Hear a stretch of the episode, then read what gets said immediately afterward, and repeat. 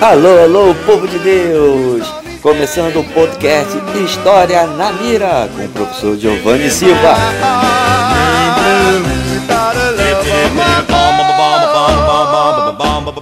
Estamos de volta com o nosso podcast História na Mira.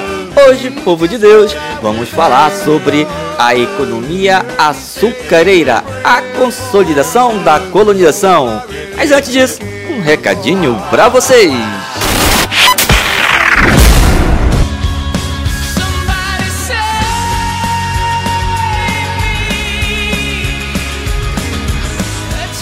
Quero recomendar para vocês a plataforma online Seneca. Ela é gratuita e tem milhares de questões e simulados para vocês praticarem e revisar o conteúdo que eu apresento aqui no podcast História na Mira. Então, dê uma passadinha no site www.senecaja.com. Vai lá e aproveite todo o conteúdo gratuito que a Seneca está disponibilizando para você. Não perca essa oportunidade.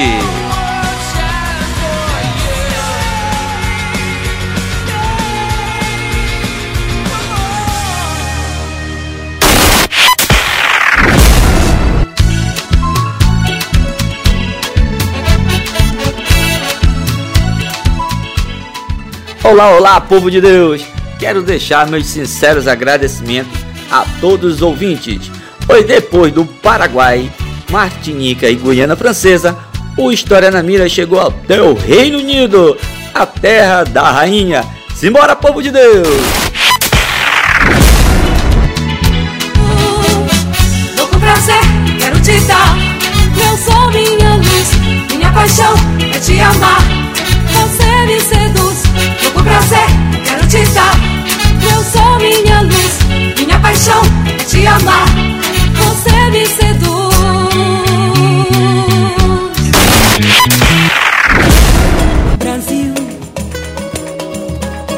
Meu Brasil brasileiro meu mulato insoneiro. Vou cantar-te nos meus versos. O Brasil, samba que dá, bamboleio que faz gingar. O Brasil do meu amor, terra de nosso Senhor. Brasil. No episódio passado, falamos sobre a administração colonial. Portugal começava a administrar sua colônia, no caso o Brasil, por meio das capitanias hereditárias e depois pelo governo geral. Mas Portugal ainda estava atrás daquela motivação econômica para colonizar definitivamente o Brasil. E aí Portugal acabou achando o açúcar.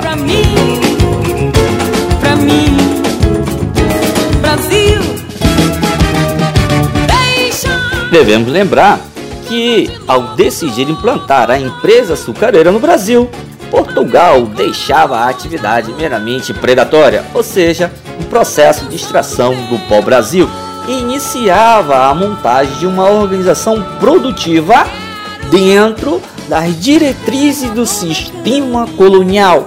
Mas por que produzir o açúcar? Beleza? E aí nós temos alguns fatores que levaram a metrópole, no caso Portugal, a implantar a empresa açucareira aqui na colônia, ou seja, no Brasil. Primeiramente, condições geográficas favoráveis ao desenvolvimento da lavoura canavieira, né? clima quente, chuvas, solo de massapê no litoral do Nordeste.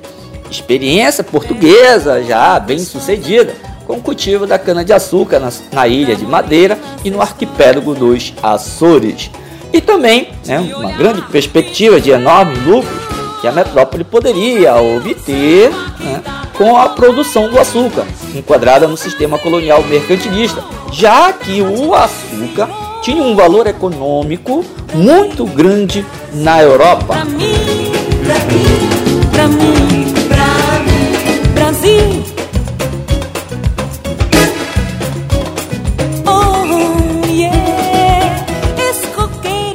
precisa lembrar que o modelo adotado para a produção do açúcar foi o, o plantation, beleza? O plantation ele é caracterizado pela grande propriedade, ou seja, né, os, os latifúndios. Ele também é caracterizado pela monocultura, né, a plantação de apenas uma cultura, no caso a cana de açúcar. Também caracteriza com base na exportação, ou seja, o Brasil ia produzir o açúcar e revender para Portugal, beleza? E a quarta, quarta característica muito importante é o trabalho escravo.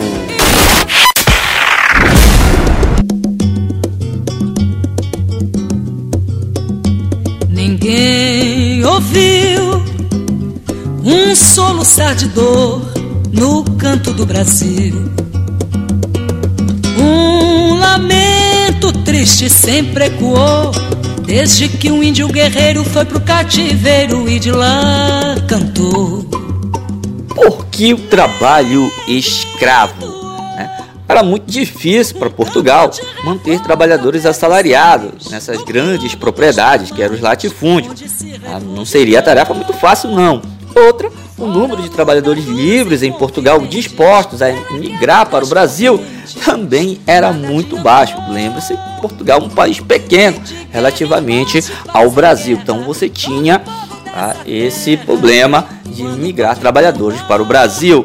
Então, tá, então a solução foi achada no trabalho compulsório da escravidão. Nesse sentido, você tem que entender o trabalho compulsório, ou seja, a escravidão, a princípio, né, o indígena foi escravizado e usado nas plantações de açúcar, mas aos poucos acabou sendo substituído pelo escravo africano. Mas que agonia o do trabalhador. Professor bonitão, tão, tão, tão do meu coração, o que foi que aconteceu para que a escravidão indígena não desse certo na empresa açucareira?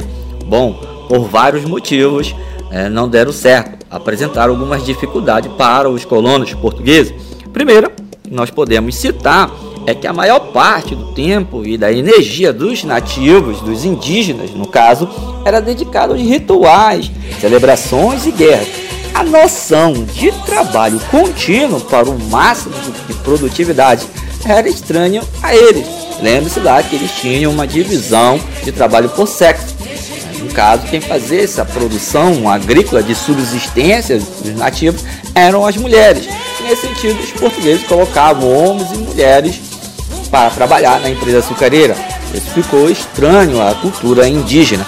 O segundo processo nós podemos destacar é a presença das missões religiosas, principalmente da Companhia de Jesus, ou seja, os padres jesuítas. né? Eles eram um trave para a exploração do trabalho do indígenas. As ordens religiosas pretendiam garantir a consolidação do catolicismo em território brasileiro, no caso na colônia portuguesa. E a catequese dos indígenas seria um importante passo para isso. Lembre-se, nesse contexto, muitos membros da Companhia de Jesus tiveram mérito de tentar proteger os indígenas da escravidão, acarretando aí né, diversos conflitos com os colonos. Outro fator né, que podemos destacar né, é, que dificultava a escravidão do nativo foi a catástrofe demográfica. O contato do europeu com os indígenas aniquilou milhares de nativos, vitimando eles por doenças como sarampo, a varíola e a gripe, para as quais os indígenas não tinham defesa biológica.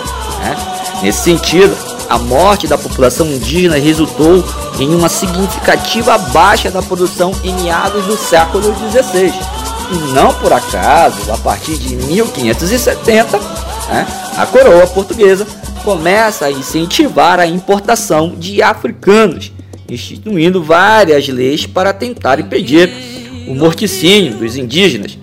Evidentemente, as leis continham ressalvas e eram constantemente burladas. Um lamento triste sempre ecoou, Desde que um índio guerreiro foi pro cativeiro e de lá cantou. Com relação aos africanos, os portugueses haviam começado o tráfico de escravos por meio do contato com diversas tribos e reinos africanos, que em sua maioria já praticavam. Em alguns casos, conheciam inclusive o seu valor mercantil. Tá? Nesse sentido, né, na segunda metade do século XVI, né, o comércio de africanos já estava organizado e demonstrava sua significativa lucratividade. O interessante era que os traficantes portugueses adquiriam escravos por meio de troca de produtos, como o tabaco e a cachaça, por prisioneiros de guerra.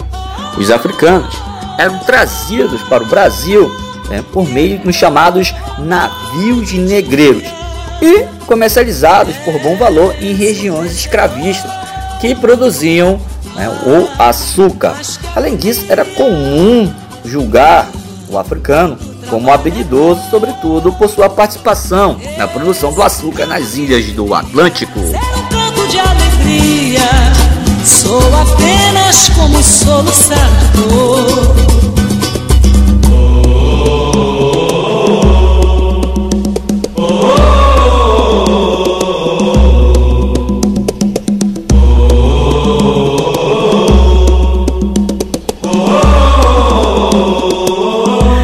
lembrar que o comércio de escravos africanos tornou-se um dos principais negócios mercantis da coroa portuguesa. Estipula-se que milhões de africanos tenham sido vendidos no Brasil. Já o comércio de escravos indígenas não gerava um lucro significativo para a coroa, gerava um lucro apenas é, na própria região é, da colônia brasileira.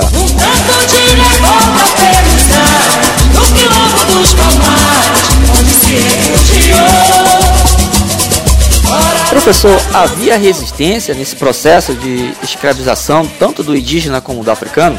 Sim, existia. A principal delas era a fuga. No caso dos indígenas, eles acabaram se afastando do litoral e adentrando no interior, no caso da Amazônia. Né? Tanto que vai ser um fator para a expansão territorial que vai ocorrer né, no processo do século 17.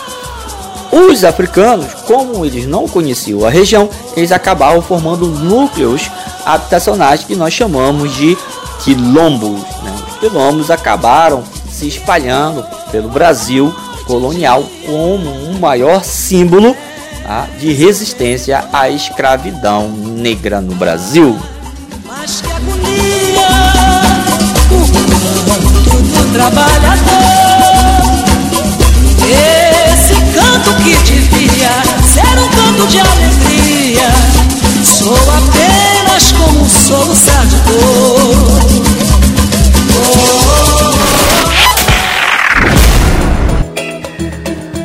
Brasil, meu Brasil brasileiro, meu mulato isoneiro, vou cantar-te nos meus. Nesse contexto, tá, você tem que lembrar que o engenho de açúcar é, era o nome da grande propriedade agrícola voltada para a produção do açúcar, tá ok? Os proprietários dos engenhos ficaram conhecidos como senhores de engenho. As construções é, características do engenho tinham por elas o seguinte: a casa grande, que era a residência do senhor de engenho, a capela, local onde se realizavam as cerimônias religiosas, a senzala, habitação rústica e pobre dos escravos, que geralmente né, aglomeravam-se em um único compartimento né, de característica miserável realmente. Você tinha a casa do engenho, que eram instalações destinadas à produção do açúcar, como a moenda, onde se moía a cana para a extração do caldo, né, e as fornalhas, onde o caldo era fervido e purificado em grandes tachos de cobre beleza? E também, nesse processo, para finalizar, a casa de purgar, onde o açúcar, depois de resfriado e condensado, era levado para ser branqueado, e galpões, onde os blocos de açúcar eram quebrados em várias partes e reduzidos a pó.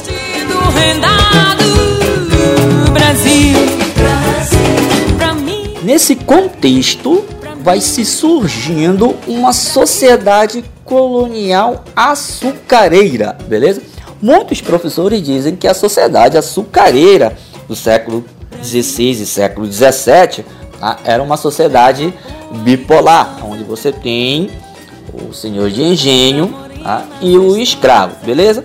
Até aí tudo bem, mas a sociedade colonial açucareira ela vai mais um pouco. Você precisa ter um, é, as características. Essa sociedade, tá? Você tem que entender que ela era aristocratizada, beleza? Existia uma poderosa camada social proprietária da maior parte dos engenhos de açúcar. Tá? Era uma sociedade escravista. A maior parte do trabalho era desempenhada por escravos, primeiramente o indígena, depois o africano, o que acarretou uma enorme concentração de riqueza nas mãos da aristocracia açucareira, ok? Outro, outro processo que você tem que se lembrar tá? é que a sociedade ela era patriarcal, beleza? Destaque-se aí na sociedade, no caso do século XVI e século XVII, a figura masculina do senhor de engenho como referência de ordem e poder. Você precisa entender que a camada social intermediária pouco influenciava. Não havia um número de trabalhadores livres ou pequenos proprietários que participassem expressivamente das atividades econômicas e políticas na sociedade açucareira. Então, por isso que muitos é, estudiosos, pesquisadores e professores dizem que a sociedade era bipolar, né? voltado com o senhor do engenho e do escravo, beleza?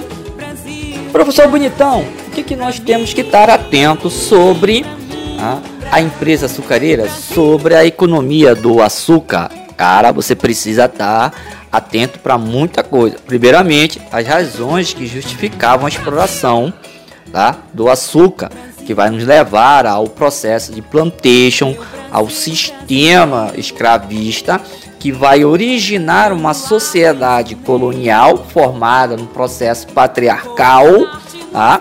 aonde você tem é, uma sociedade de um lado aristocratizada e de outro lado você tem uma sociedade escravizada, beleza?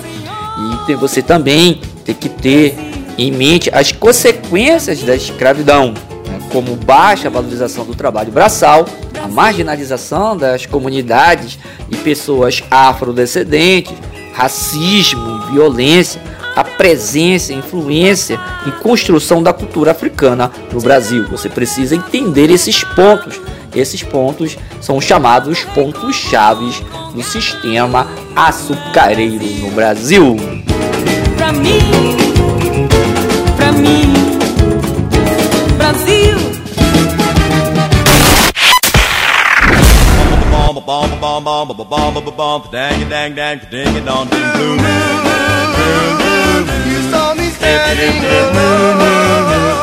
Beleza, beleza.